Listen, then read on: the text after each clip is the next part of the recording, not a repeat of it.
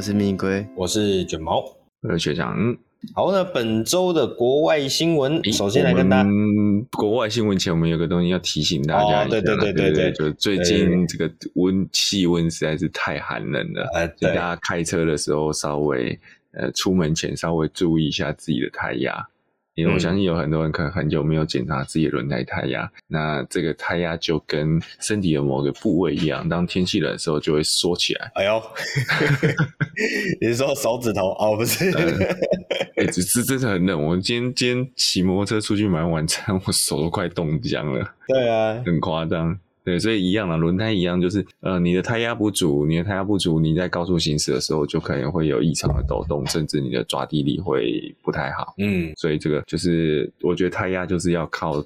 看着温度做定时的检查跟调整，这是必要的。像至于胎压要打多少，请看你汽车门，不管是你正驾驶或副驾驶门打开那边，应该会有个表格。嗯嗯，那边会有个贴纸，那个贴纸会告诉你说，你如果在多少人或是行驶多少速度以内，那可能要冷胎压要打多少。啊，那个是冷胎压，不是热胎压。嗯，所以这个我其实刚好这个呃上个周末去赛道日，真的是冷滋滋啊，那个赛道只有。十五度，让我人生第一次经历到什么叫做冷到没有抓地力。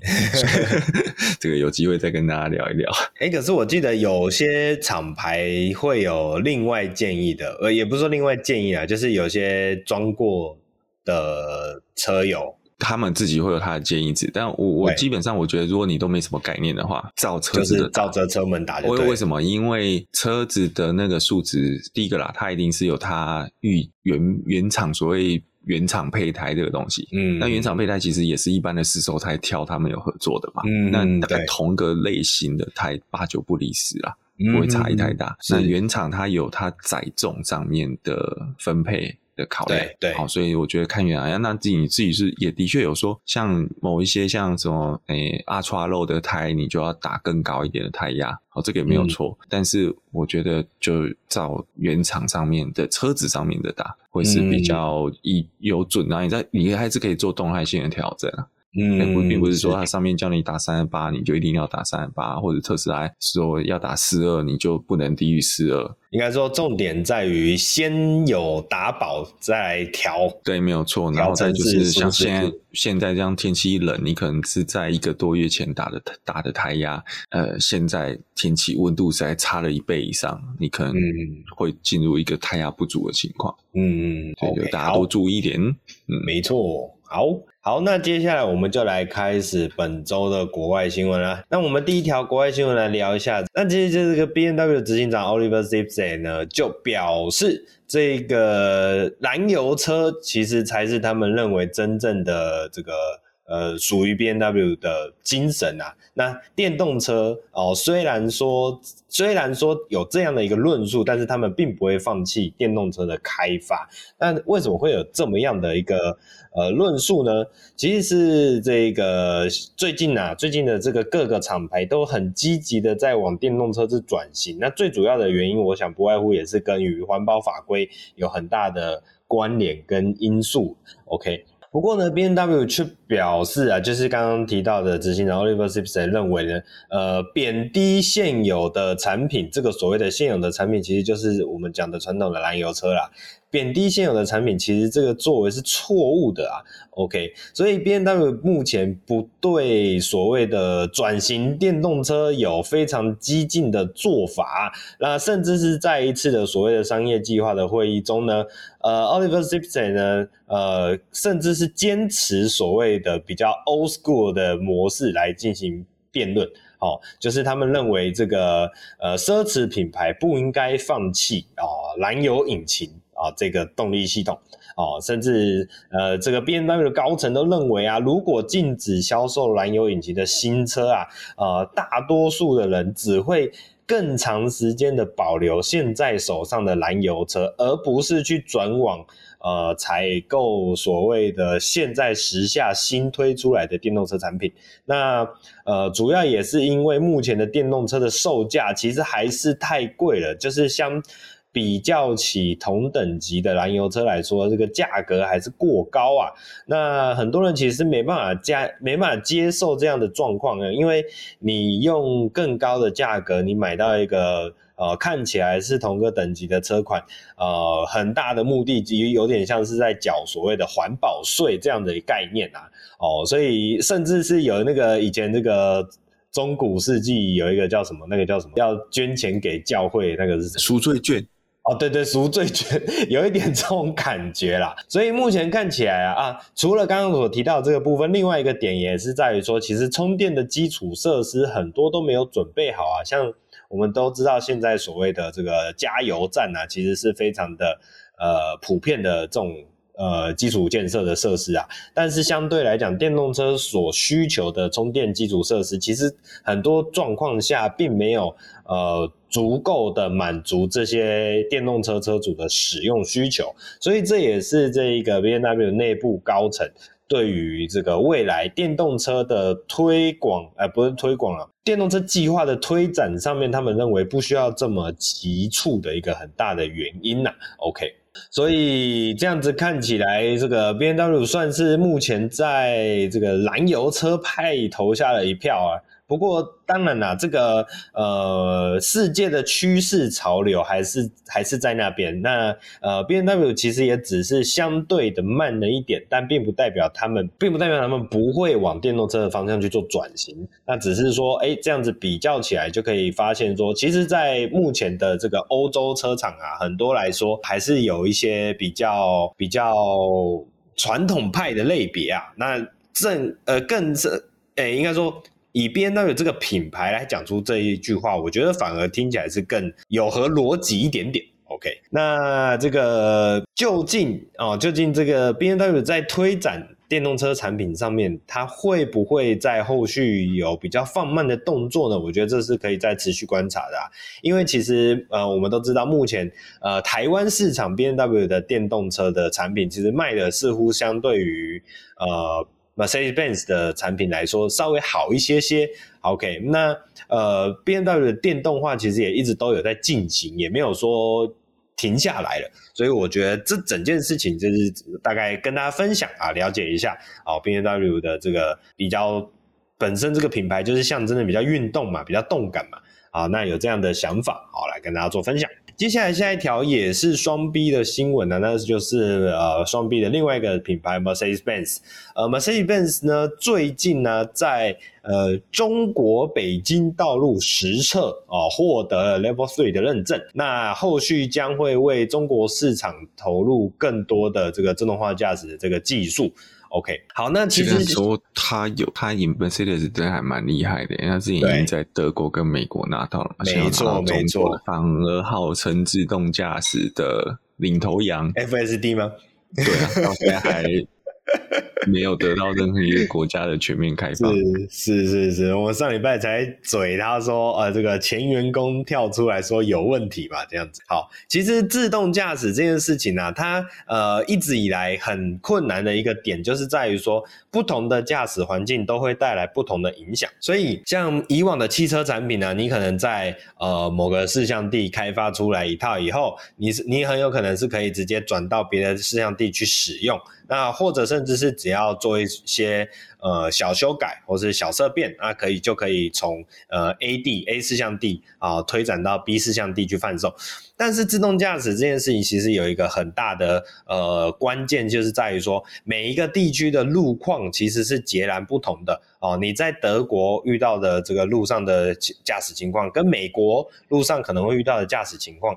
甚至跟中国哦，在路上可能遇到的驾驶情况都会有很大的差别，因为每一个国家的人的这个呃本身的调性就不一样的，那更何况是路上的这个行路环境哦，都具备的非常多的差异，所以这也是这种呃 Level Three 以上的这个所谓的呃自动驾驶系统这样的一个困难开发困难的地方啊，OK。好，那这一次呢，这个 Mercedes-Benz 啊，就是在中国取得了哦他们的这个所谓的呃 Level Level Three 的认证。好，那甚至是跟其实是跟当地的研发团队进行合作，进行的相关的测试，来达到呃这个 Mercedes-Benz 在当地具有这么样的一个呃。呃，认证的实测的结果啊，所以未来在这个中国市场上面所搭配的 Level 3等级的 Drive Pilot 系统，很有可能就可以来呃为中国市场啊来进行服务。好，所以这么样的一个状况，其实可以展现出 Mercedes-Benz 在呃这一方面的推展上面，其实是非常先进的啦，啊，非常的有利，所以这也是一个蛮特别、蛮厉害的地方。OK，那这个后续如何啊？就可以继续观察这些呃，我们讲说传统的大品牌在这些呃，尤其是像中国这样子比较新兴的市场，或者是比较热门的市场，它到底可以怎么样去呃斩获啊、它的一些呃技术上的这个领地啊，可以去挑战中国当地啊、这个自主品牌车型在当地的做的一些开发。我在想，它这个。Benz 的这个 Level Three 其实应该也只有在高速公路上吧？这个目前没有讲的非常的，因为它在德国跟在美国都是只能在高速公路上，并没有开放到一般道路可以也可以完全放手 Level Three。所以我现在也好奇说，像上次我们讲到那个自界 S 七。它其实也不完全是哦，它叫 NOA 啦，所以也不完全是 Level Three，是因为它还是需要一个驾驶人介入的，就是你手还是要握着方向盘嘛，哦，的一个的一个动作。所以对我很好奇，说 Benz 这次在中国有攻城略地到什么程度？嗯嗯嗯。不过我觉得应该也还是在算是在蛮初期的，因为它目前最主要的是获得当地的一些。呃，认证上面的，应该说初步取得一些实测认证啊。那真正导入市场，可能也还是需要再花一些时间去打磨。OK，嗯，那只是就是以这样的进度来说，其实，在传统车厂上啊，呃，已经可以算是非常的快，呃，也算是非常的有有具体的成效出来。我觉得最主要是这样的一个状况，所以来跟大家做个分享。好。那讲完了双 B 啊，接下来我们来聊一下啊，最近呃这个礼拜呃有一款新车，那就是来自于 McLaren 所推出的呃改款 McLaren GTS。OK，那这一款 McLaren GTS 呢是 GT 为它看起来是以 G GT 为基础所开发出来的 GTS 的 GT。呃，老能念英文。那这个 GTS 呢？哦，在马力上面提升了十五匹，然后呢，在其他的一些空力上面也做了一些提升，然后也额外提供了一些豪华选配来做进行这一款 G GTS 的改款啊。这个真的是硬要 OK，GTS 的改款好。那从外观上面呢，其实这个都是一些比较细节的变化啦，这个没有没办法很直接的去分辨出来，呃，很大的呃差异处，大概都是一些微小细节的点缀。OK，好，那 McLaren GT 这一款车，这个两位有比较清楚它的一些背景，嗯，要赚钱，要赚钱，OK，没有，这么直截了当，因为因为。迈拉伦的车系分布啊，我们大概可能比较常知道的，就是像什么七二零啊、五四零啊，嗯、哦，这个是属于 Supercar 的，诶，这算 Supercar 吗？就比较像是竞技呃运动车种。嗯、那 GT 是一个比较特殊的车系，是它。走的是比较长，就讲说 GT 跑车 Grand Tour 呃 Grand Turismo 或 Grand Touring 这种比较像是你的休闲用车。对对对对对，就是长途旅行或是日常生活用的休闲用车。那但是因为 GT 其实也四年了，嗯，都是要话题性跟新颖性都已经稍微有点时间了，嗯，那所以就变成。诶，这个这个，我觉得是要找一个续命啊，要要要把这个车系做一个续命。对，所以这样做就像一样，七二零后来出了七五零，讲真的，七二零跟七五零很像啊。嗯，你七六五七六五是另外一个故事，就是它是另外一个性能型。但是七二零到七五零就觉得，嗯，好像就是换个小东西。嗯嗯嗯嗯，是是是，对。虽然说这个换的小东西对我们来讲都是脚踏很大。对对对，没错没错。好，那陈如刚刚有提到了，其实 GTS 的版本跟 GT 的差异，大概就是一些小细节啦，像比如说前后保杆的一些微小处的造型调整啊，进气口的这个视觉造型的调整啊，还有呃轮拱上方的进气口也有一些比较呃新的造型设计导入。然后呢，例如说还有这个是呃后底盘下方的这种老流器啊，或者是这个新开发的呃锻造铝圈等等之类的，呃，所以。就我们刚刚描述出来的结果，其实就是一些很细部的调整啊。那这些这些比较细部调整，大家可以再自己去了解一下。如果我说，就像一般版跟野放版的差别，会不会被揍？哦耶，但我觉得蛮合理的，因为我看起来目前这个原版的 GT 也是会继续贩售啊。那只是 GTS 有点有点呃，一至少像比如说。呃，某些地方会是用接单生产的这种方式去执行，嗯，对啊，所以其实算是一个并行版本啊。那有一点点像是特仕小改款的这种版，这种感觉。对，那我觉得大家也稍微强调一下，就是 GT 跟 GTS 啦，其实它就像我刚刚讲，它跟我们所比较熟熟熟知的迈拉伦那些跑车有什么不一样？其实就是因为它强调是旅程的舒适性，嗯，所以它的悬吊会比较舒适一点。但你它去赛道上面也是很快的。嗯然后再就是它的行李箱空间是相对比较大的，所以它其实 GT 应该是唯一一个可以放得下高尔高尔夫球具的迈拉伦吧。哦，假设你今天双座都要坐人的情况下，嗯嗯，然后一般的七二零，然后可能给你放高尔夫球具，是是是是是。哦，真的是这个，真的真的是舒适啦，舒适用车，对对对对对对，没错没错。好，那即便是我我再做个补充啊，就是我这个礼拜也刚好做到七二零 S，我那个加速真的很恐怖。嗯，是是是，这个即便是呃所谓的舒适用车啊，旅行用车啊，它还是有它原本的一些呃基底。OK，那就像刚刚有提到这些基底的部分，这有就包含了这个所谓的碳纤维单体的底盘呐，啊，它这样的设计啊，所以它整个轻量化，整台车的轻量化是有很明显的呃这个效果存在。然后呢，另外也配置了这个代号 M 八四零 TE 四点零升的 V 八双涡轮增压引擎，然后呃，就刚刚的呃，刚刚有提到。呃，GTS 比 GT 多出了十五匹马力，那所以它的最大马力是六百三十五匹，那最大扭力来到了六十四点二公斤米。OK，所以有这么样的一个基本的性能数据，提供给大家参考。所以整台车其实是非常的强悍的，所以零百加速其实也只要三点二秒啊，这也是搭配了这个七速的 SSG 变速箱所拥有的性能。好。那这一款车刚刚提到零百加速嘛，它甚至零两百加速只要在八点九秒就可以完成，整台车的极速来到了每小时三百二十六公里，所以这个就算我们刚刚有提到它是一款载得下高尔夫球组的这种呃这个舒适性跑车，但它还是不失身为一款跑车基本该有的呃性能的猛爆。OK，那这一款 McLaren 所新推出的 GTS 啊，就来跟大家做个分享。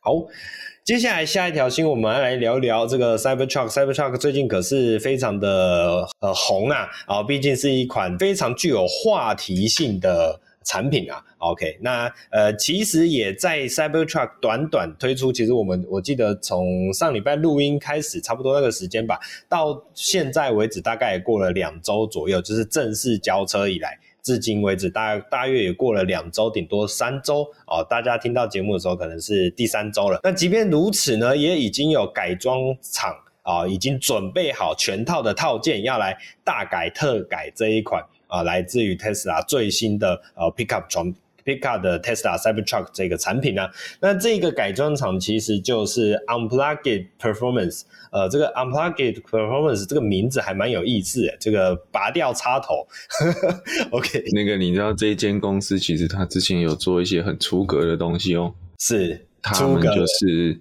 没有啦，其实他就是接连两年开着改装特斯拉挑战派克风登山赛的那个车。哦，哇，这么厉害，这么厉害哦！我我我有稍微去他的官网看了一下，这个 Unplugged Performance 几乎可以说是专做特斯拉的改装。他甚至原厂的宣官宣呢、就表示他们已经有点算是所谓的 Tesla 专家这样子的感觉，所以就是他们对于玩特斯拉或者是改装特斯拉有非常多的心得。那首先呢，这这个 Unplugged Performance 对大家呃来为大家带来的 Cybertruck 的第一套所谓的改装套件呢，其实就有整个这个越野版本的呃改装车型的。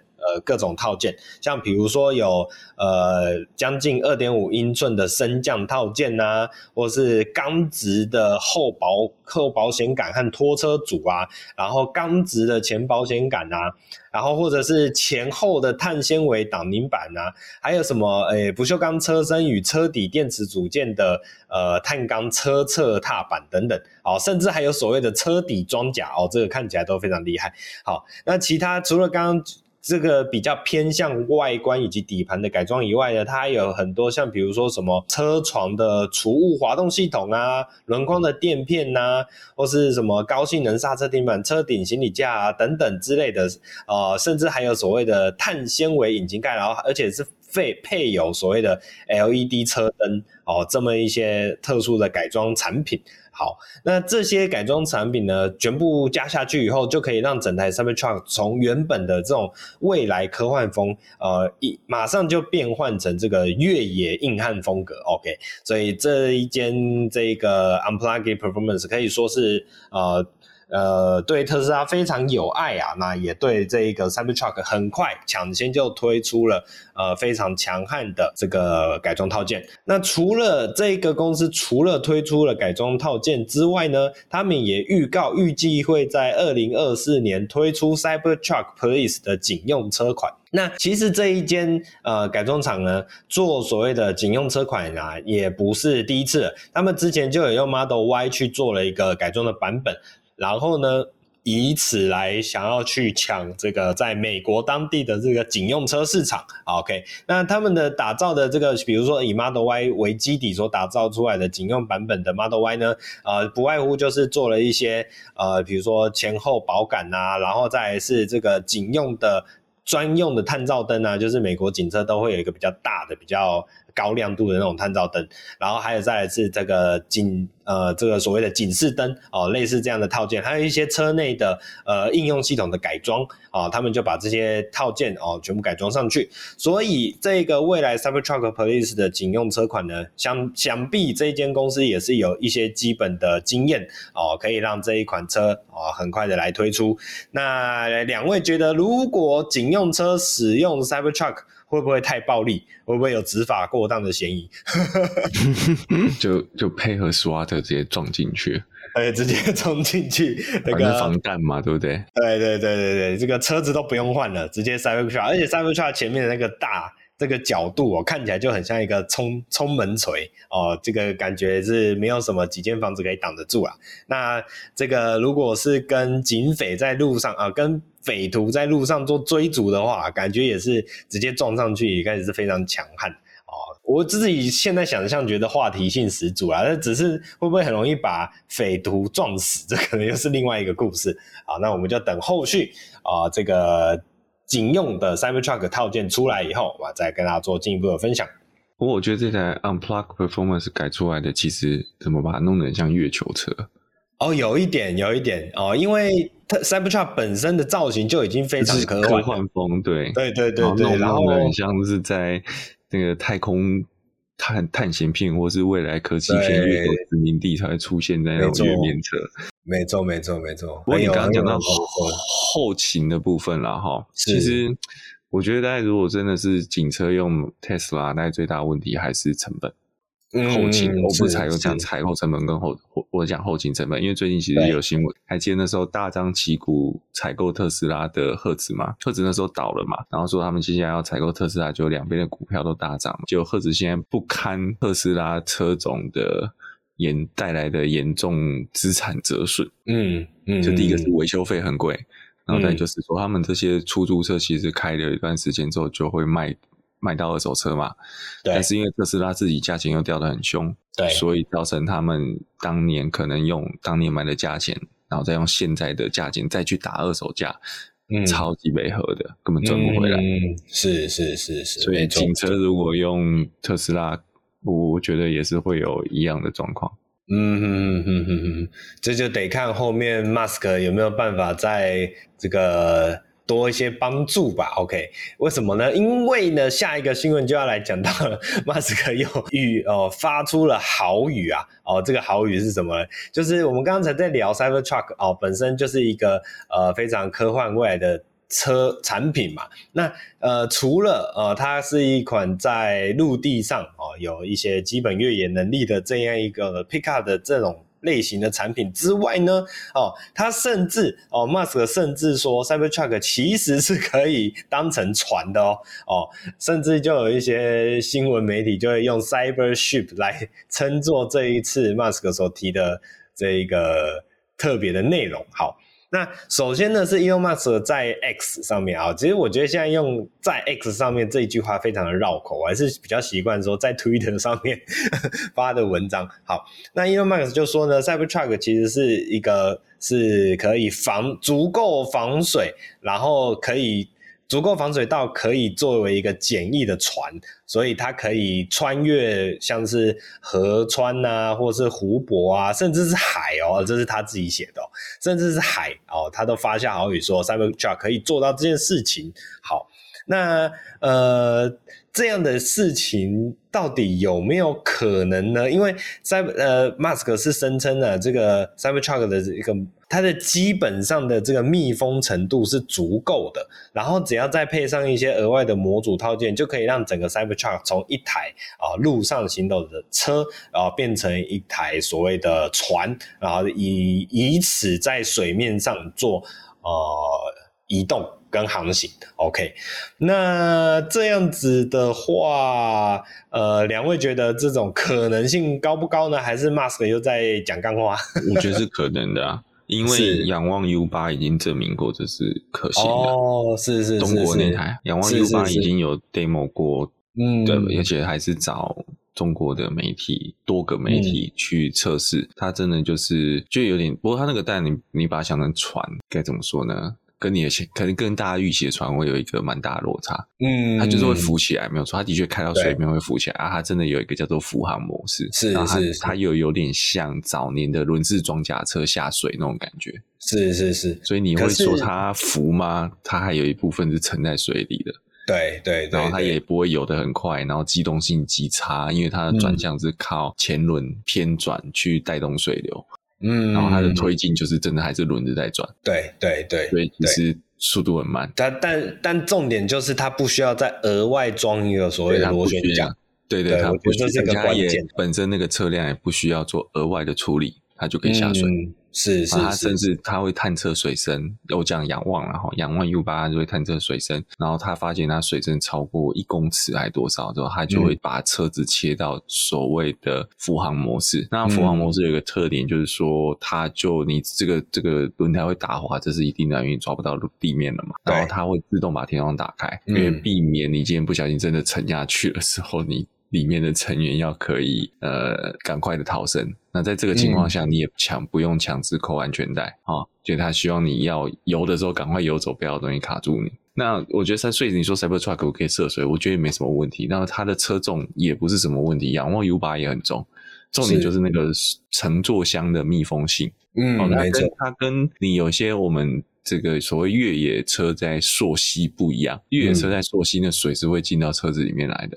对，好，但是你只是涉水，不是浮水。对，好，那大家这种 Cybertruck 现在在讲的这个，就是它是的确是浮水，所以它的确它的车体在某种程度密闭性就要做到跟船一样，水会进不来才行，不然的话就沉下去了。是是是是。是是对，好，那总而言之呢，其实以我认为啦，以 Cybertruck 本身的那个造型来看，其实还蛮适合做成一艘船。OK，那可是它做成，那是要适合做成船，那应该是翻过来吧？哦，翻过来的，对对，哦，就是下面才是以往我们那个船下面船腹的那一种视觉感吧，这样子。好啦，但但总总而言之，它其实看起来。它的这个帅气的程度，我觉得如果真的有机会可以看到所谓的呃 Cybership 的话，其实实也是还蛮有话题性的啊，整个视觉感其实也蛮特别。那我们就期望啊，这个 Elon Musk 有一天可以啊，尽快的啊，来为我们实现这个 Cyber Ship 啊，这个。呃，这个未来具有未来感的小船啊，来出现的。不过它不是有有真的有一个改套吗？有一个改套，有合成图，有有对对有合成图。但是我觉得这个合成图就就是有点假假的，嗯，对啊，因为就是合成图嘛，所以我觉得就看看就好。对，主要是这样觉得啦。那接下来下一条新闻一样啊，又是我们的 Elon Musk 来对我们带来的非常有意思的 这个 OK。为什么要这样讲呢？因为我们我如果有听我们上礼拜节目的话，其实可以记得，就是我们那时候有聊到一个电影片段嘛，就是有好多白色的特斯拉。全部撞在一起的那个画面，对，那其实就是我们也有提到，这是呃 Netflix 刚上线的末日电影。断讯，台湾的官方翻译叫做断讯，断讯啊，OK。然后英文的话叫做 Leave the World Behind，OK。那这么样的一款呃，这么样一部电影呢，里面就有一个片段呢，哦、就是我们刚刚所提到的，呃，公路上面突然有非常多的白色特斯拉全部撞在一起，哦，这样子。好，那大家可能会觉得说啊，我们上礼拜不是讲过了？为什么这边要再讲呢？那其实是因为这个片段呢。意外引出了 Elon Musk 本人，OK，就有点恼羞成怒了。所以 Elon Musk 特地来，本人特地来回应啊，说即使世界陷入疯狂，而且完全没有汽油可用，Tesla 的汽车还是可以透过太阳能板充电，OK。但是呢，其实。听到这里就会知道一个重点啊，就是有点 Elon Musk 有点搞错重点，因为这一部电影并重点并不是在于说因为世界末日导致车子没办法开，而是想要去表达说这个呃这个世界因为讯号断讯所造成呃比如说无预警的网络瘫痪这种类型的状况，造成像比如说 Tesla 这种高度的电脑。电动车、电脑智慧车哦，可能就会造成这种呃全部失控，然后撞在一起的状况。我要先讲哈，在这个情况下，其实这部片也拍错了啊。如果今天真的是网络断讯的情况，跟你讲，没有一台 Model 三开得动。呃，我也觉得应该会这样解锁。对对对对，因为你基本上连进去都进不去了。对，之前我们就讲，因为 Model 三是没有钥匙的。对，我会讲说它它没有标配钥匙，它是绑定你的手机。呃，之前中国大陆就有发生过，车主开到了没有讯号的地方，或者那时候讯号不稳，造成他无法上车。嗯嗯嗯，对，所以这个如果真的今天讯号都挂了，那理论上不会有这么多 Model 3或 Model Y 在路上跑。是是没错，哎，所以这时候 Elon Musk 就说：“那你要不要考虑一下我们的新店，我们的 Starlink？他刚刚已经在卖，他刚刚已经在卖他的太阳能板了。哦哦，有道理，先卖 Powerwall，再卖 Starlink。OK，这个所有的需求啊，Tesla 都可以满足。”啊，这这这个有趣的小译文来跟大家分享一下啊，大家可以自己去搜寻一下啊，Musk 在这一部电影片段上面的一些回复。那接下来最后的国外新闻，我们要来跟大家聊一下，呃，本周啊算是非常重磅、非常非常重磅的消息啊，那就是大丰田帝国是不是要倒下来了呢？那这个消息首先会分成两个部分，第一个部分其实是要先提到说，Toyota 啊，丰田汽车在呃全球造修了。一百一十二万辆车，那这一百一十二辆车，一百一十二万辆车呢，涉及的安全气囊的问题哦，原因是因为里面有一款感测器的短路，可能会导致安全气囊无法发挥作用。那这一个一百一十二万辆的这个全球召回之中，涵盖了大约是二零二零年至二零二二年的 Avalon、Camry、呃 Corolla。呃，RAV4 啊，还有 Lexus 的 ES 二五零、ES 三百 H、ES 三五零、RX 三五零、Highlander 啊，以及 Sienna Hybrid 这几个车款。好，那刚刚有提到了，这感测器其实就是所谓的客座重量分类系统，感测这个感测器失灵。那这一百一十二万辆车之中呢，有近一百万辆是在美国。OK，所以这其实是一个还蛮严重的事情啊。OK。那正如刚刚所提到的，就是这个感测器哦、本身制呃制造的制程上面有一些问题，导致会短路，那也就是安全气囊系统就无法正确的去判断乘客的体重。那也因此在撞击的情况下呢，安全气囊的展开状况可能会出问题，这也就导致安全气囊无法有效的去保护车内的乘客，所以这也就进一步的影响到头塔哦这么样大规模召回一个蛮严重的事情啊。好，那听到这里就已经大家就对这种状况其实有一些呃紧张了。接下来又是一个更严重的状况是呃。头塔旗下的大发工业，其实就是我们所熟知的 Daihatsu 啊，这个品牌啊，Daihatsu 被爆出了有多款车款的碰撞测试造假的这个问题啊，这个其实我们在前，我记得我们在至少一两个月前有跟大家聊过这个议题，当时刚出现的时候，这个议题刚出现的时候，我们就有跟大家来及时的带到这个状况。那后续的陆陆续续经过第三方委员的调查，哦，在最近公布的结果证实了，戴哈组的六十四款车、三款引擎在进行车辆碰撞测试的时候，有近二十五个项目的造假。那总件数来到了一百七十四件哦，这些造假的行为包括了谎报车速、谎报测试数据、对车辆先进行改装后再进行测试啊，是呃，这些种种的问题啊。涵盖了已出售以及未出售，甚至还有开发中的车款，所以这也就导致了整个状况可以说是呃非常的严重啊。目前甚至是宣布说，达哈楚旗下的车款都停止销售啊。那以达哈楚的。呃，达哈组的产品来说啊，它主要就是像比如说与 Toyota 合作开发的一些 DNGA 的车款。那这些 DNGA 的车款呢，其实就是以这个比较小型的平台所推出来的产品。那我们比较熟知，台湾听众朋友比较熟知的，像是 Town S 这种类似 K Car 的产品，嗯、或者是 Yaris Cross 这种比较小小型的车款。好，那因为打哈组除了帮 Toyota 呃。呃，共同设计以及代工车款以外呢，其实也还有像是 Mazda 跟 Subaru 也都有类似的合作行为。然后，达哈组的主要的车款市场也都集中在呃，除了日本本地的一些比较小型车款以外，还有再来是泰国和马来西亚当地的这种比较东南亚市向的车款。所以，这样的一个牵涉的范围，其实说是非常的广大啊。这也这样让大家就是一度在怀疑说，哎。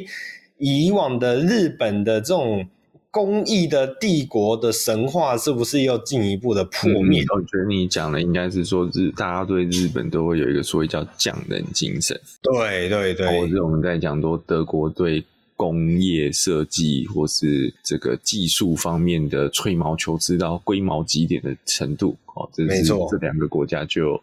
都报了这种算是有造假事件，对对，有违背所谓这种职人匠人精神的，对啊对啊。的新闻出来，是是是，从之前的欧洲车的德国车的柴油门，到日本车其实也很多啦，像以前我们也聊过的三菱的呃。什么汽车之耻？我印象中是这个称法。嗯、然后这最近的这些呃，像戴哈组的这些行为，其实都引起了蛮多钢材啊、阿基波啊，对对对对啊，对啊，这些东西。对啊，对啊，对啊，影响其实是非常大的啊。两位对于这件事情有没有什么额外的想法？我我觉得这个其实就是有显示到，但一个部分是文化啦。是说这个产业，或是这个，我不会觉得这是国家的问题，嗯，我觉得比较像是产业面的压力，就变成说他必须要去对这种事情开始妥协。是，再像汽车来讲，汽车对安全的东西，安全就是最不能妥协。你可以没有性能，你可以没有舒适，你可以没有感觉，没有那么奢华，但是安全应该是至关重要、不可妥协的。应该放在所有东西的前面，但是当他们都必须被迫要这样子做妥协的时候，那的确在他们的，我觉得在资金的调度或是整个产品设计的安排，代表他们有卡在某个困境里面。对对对对，所以我觉得这个不会是第一个，也不会是最后一个。是，啊，其实可以可以预见，就是 Toyota 在小车这边真的可能捉襟见肘了。嗯，没错没错。呃，其实我在做功课的时候，有稍微看到一篇文章，它有提到啊，呃，达哈楚这样的一个做丑闻的事件呐、啊，背后其实有一个原因，是因为呃，当时似乎是丰田比较。丰田集团比较大的涉入，呃，打压组的内部的开发。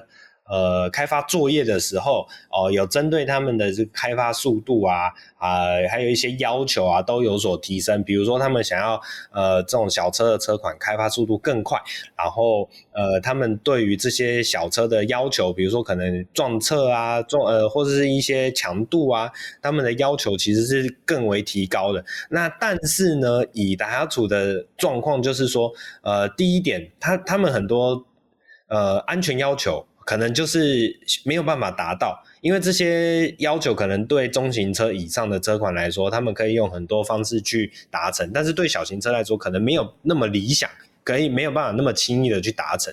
那另外就是因为开发时间整个被压缩的很短，好，这也就导致他们很多事情呃其实是根本做不到位，就有点被迫。呃，把产品推出去的这种状况，这也就导致他们后来呃反而就走向了这种以掩盖为基础去呃想办法去造假，或者是想办法去掩盖一些问题，然后以配合上所谓的呃产品需求、产品的市场需求，所以这也就应对到我们上周其实有都要聊到一些事情啊，就是。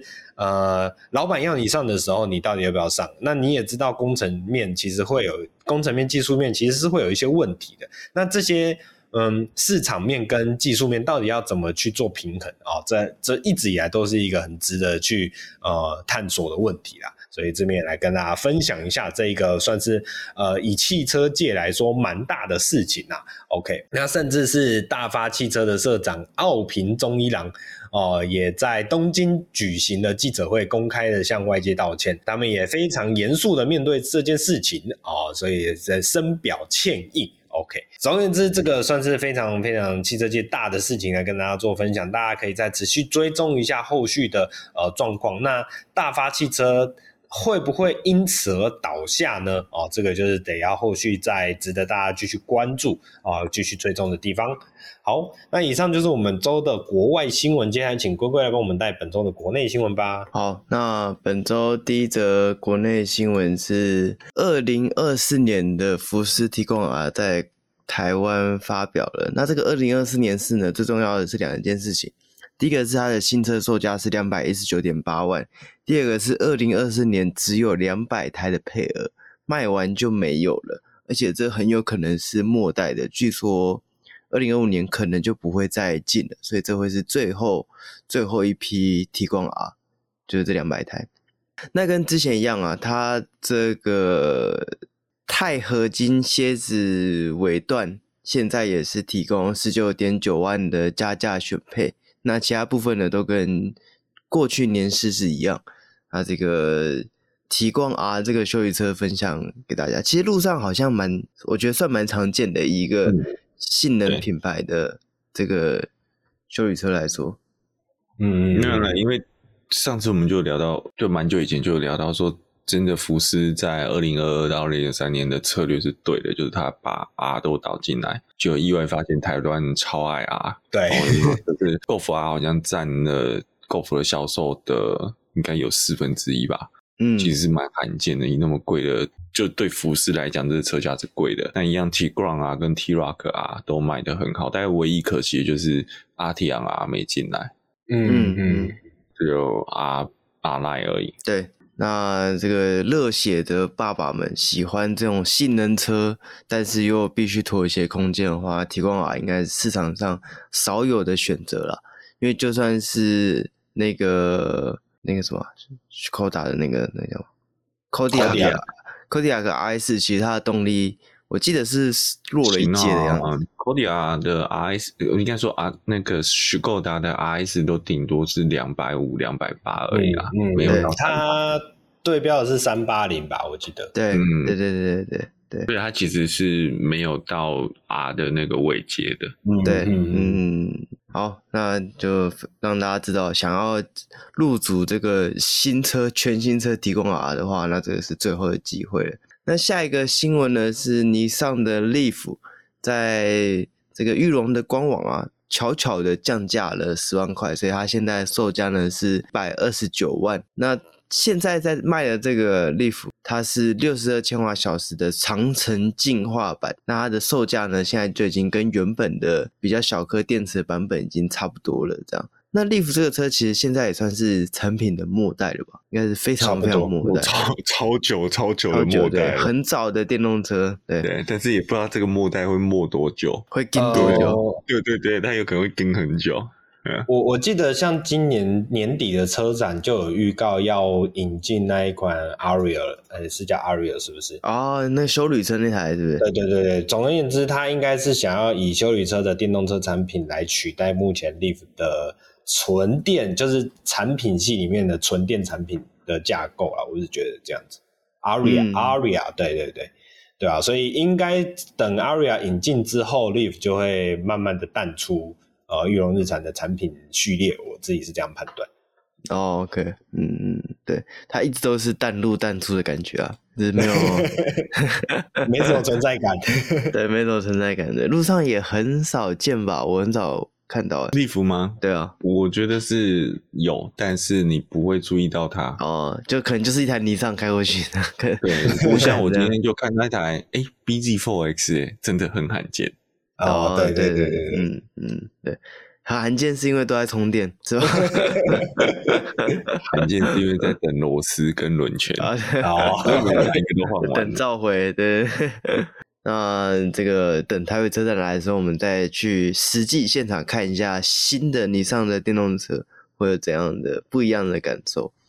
那下一个新闻呢？诶，跟台北车站也有一点点的关系，就是之前有预告说会在台北车站亮相的 Lexus 的跨界修理车 LBX 会在，应该现在已经有了，在那个信义区展出。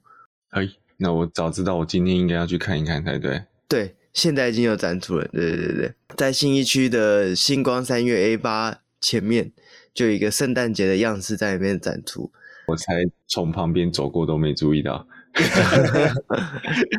对，那呃，原厂也有预告啊，将会在一月十七号正式上市。那到时候也会公布这个建议售价。那目前呢？这台车是会搭载一点五升的三缸油电，那是前驱的动力，就四轮传动的应该是不会进来台湾。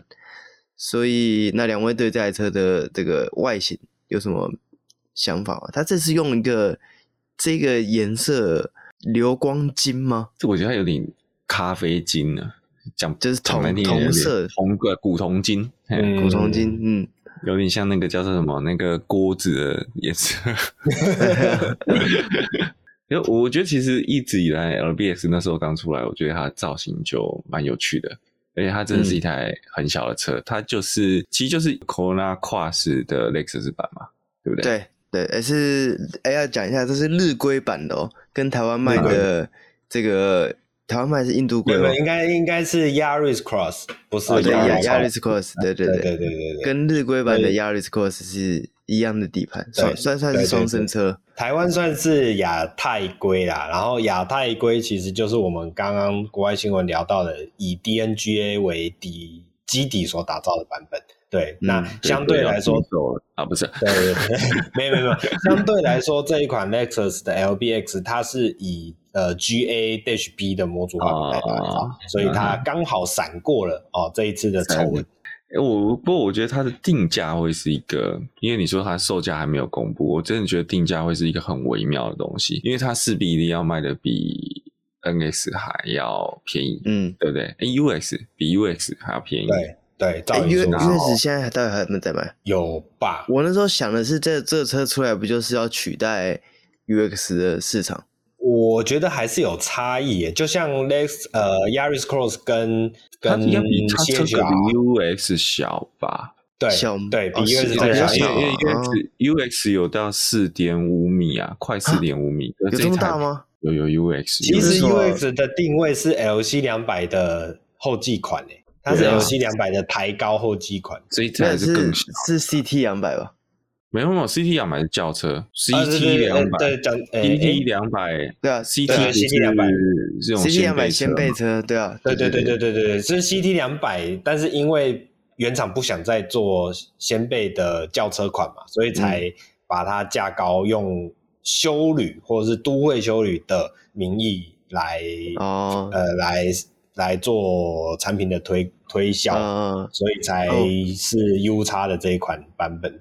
哎、欸，坐在车子里面完全不无法想象 UX 这车的车长有两米五，哎，四米五，哎，四米五，它是什么魔术小空间？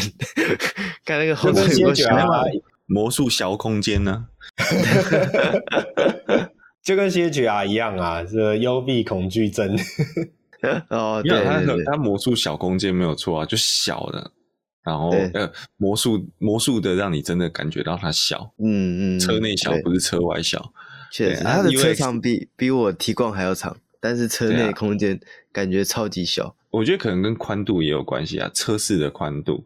嗯，那啊那、欸、但是 LBS 就真的是短，它是真的就小。嗯嗯，对，实际上不到四米二嘛，所以这个我觉得它的定位势必一定要比 US 更低，而且还要低不少。嗯，但是这样也跟 Toyota 没有太大的差距了，因为你 UX 其实现在 US 两百也才卖一百四十几万而已。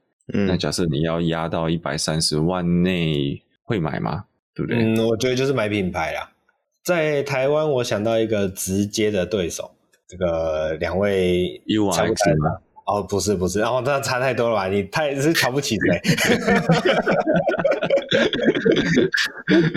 没有，我想要直接对手是哦，前几个礼拜我们才聊到，还有推出新年式特制版的 C 叉三。嗯，对，就是一样这种小小车，它的价钱比 C 叉三贵那么多。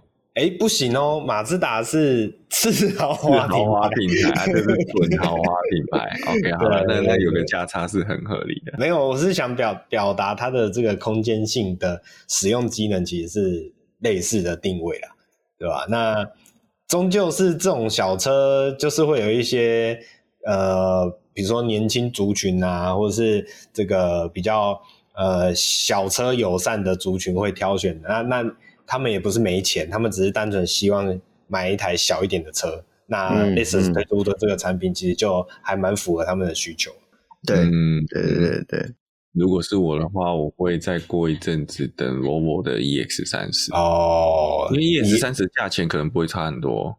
EX 三十那时候我们推估，有可能它的价钱会坐落在一百六十万上下。嗯。那就是看你要纯电车款还是你要传统燃油车款。我只是单纯为了外观而已。是是是，有道理。那到时候台北车展的时候，应该可以看到车内的感受了。到时候再去实际的乘坐一下，感受一下那个四米一车长的 LBX 车内的空间有没有办法魔术大空间？但还或是还是一样。就是跟 UX 一样，就非常非常的狭窄，这样。如果四米二，你真的不要想了啦，那个光前后就不够塞了，很勉强。其实四米二跟我的车、嗯、跟我的一系列一样长。那推荐一个大家很简单可以增加后座空间的改法，就是换赛车椅。这个 膝盖空间，哎，膝盖可以多大概一到一个半的拳头，所以变非常非常的大。这么多？对对对，因为原厂厚啊，原厂椅子真的很厚，而且原厂椅子差可能有差二十公斤哦，所以这个减重非常有效，对对对，比车手减重还要有效，推荐大家去改赛车椅。对 好，那我们哎，你刚刚讲那个大发新闻的时候，有讲到和泰的部分吗？没有没有，没有没有，我们都在只有在讲到国外的部分而已，所以和泰这边有什么消息吗？我必须要补充一下，就是和泰汽车有针对这个汤 S 跟 Yaris Cross 的，Yaris Cross 有就是发表声明，打压制底盘的。对对对，那呃和泰这边呢是说，因为这两台车是台湾生产，所以也经过了台湾的安全认证法规，所以没有这个大发的这个疑虑。这样就是整段文字下来是这样。可是这有两个问题啊，台湾生产，可是你的设计跟材料的规范是从日本来的，嗯，对不对？照理说是，照理来说是嘛。好，那接下来就是说经过台湾的法规，但是这个车在台湾没有撞车吧？嗯，我说应该说除了第 T N Cap 还没撞嘛，因为还没还没到那个数量，他还没撞。和泰自己有撞吗？应该有基本的撞车，对，有基本的撞车，撞车要。对 VSCC 的那个基本撞车项目必须通过才可以。哦，那那就还好，因为我原本想的是说，因为这次打压者的问题就在撞车上面嘛，他伪造那个撞车数，今天不讲伪造，就是他部分的啊，讲伪造也没有错啦，就是他部分的撞车数据是用 copy 来的，啊、嗯，就不是不是不是真的那一侧的撞车数据，所以如果如果何台是说他在台湾有撞过，那我觉得就就基本的 OK 啦，哎，对啊，应该就就就的确是没有什么太大的那、嗯、不过不过这也是我们的撞车也跟日本本来就不太一样，要求不一样。对对对对对啊，所以嗯，不过和泰都这样说，我们能说什么吗？至少到时候是不是三星冲就就就知道了嘛？哦，对啦，对啦，对啦，对啊，总是会总是总是要见见公婆见见丈母娘岳父的嘛，对不对？对，可是要排到 Yaris Cross 不知道还要多久，那就等嘛。对啊，然后 等就对了。应该这样讲，会买的就是会买啦。对，所以我觉得也还好。对，那，不过我比较好奇是 t o n e s 也是国产。对，哦，那那应该就没就就一样了。嗯。可是我还是会觉得会有点疑虑耶。这这个疑虑倒不是说它这个车不安全，不是说它不安全，而是说就是当你这个数据是这样子引一留下来，其实台湾还是在生产，因为没有涉入设计嘛，所以台湾在生产的时候其实还是会参考日本的参数或是日本的这个制造流程。那是不是有一些小地方的确可能没有像大家想的这么美好？对，这个不过这个就我们也无法去考证啊。嗯嗯，对，只能说这个你说什么我就信什么喽，对不对？对，好，那这个要让大家知道一下，我知道像网络上大家都已经在吵翻了，说，哎，这个声明这个。这个有奖跟没奖是一样的，对，我们就接下来看，因为据说和泰也有，就是到时候会再发一个交通部的声明稿，尤其他们会去解释说这件事情会不会影响到台湾目前贩售的车啦。我相信这个是大家比较在乎的事。没错。对，所以这个提醒大家，明天礼拜五了，放空何泰车 应该是。哎、欸，等等，这不能不能不能这样，这个太危险了，那我们 会会违法，好不好？我说，哎、欸，其实今天就有差哎、欸。哦，所以其实这个东西好像国际上也有影响到，对啊，就特斯拉的股价掉很多啊，特斯拉股价掉五趴啊，哦，对对对，就两个啦，它是两个两个新闻叠加在一起啊，就是刚刚卷毛讲的那个美美规一堆车召回，哦，对，嗯嗯，然后因为这是非常重大，第一个你有那么多车型不能销售，你接下来营收就会有问题，你接下来营收一定受锐减，因为你无法交车，你无法交车无法销售，你就没有收入嘛。嗯，收入会受影响，然后你要召回，你要召回变成你要付更多钱，嗯，因为你要付付这些成本去置换，所以变成你收入减少，成本又增加，那你的获利不就没了？哦，对。对，跟它一样嘛，股价就是看获利嘛。我为什么要买这个公司的股票？就是我预期股价会上涨。那为什么股价会上涨？就是我预期说这个公司的分红或者是公司的市值是会往上走的。嗯，可是假设你自己又没有钱收进来，你又要付更多的钱，那公司的价值一定是往下掉的。对，所以它股票下跌就是很合理的。嗯，没错。好，那这个这一拜的国内新闻就到这边结束了。那喜欢我们的话，记得帮我们按赞、点、分享，然后点出 Apple Podcast 记得帮我们评分留言。那我们下礼拜再见，拜拜，拜拜。拜拜。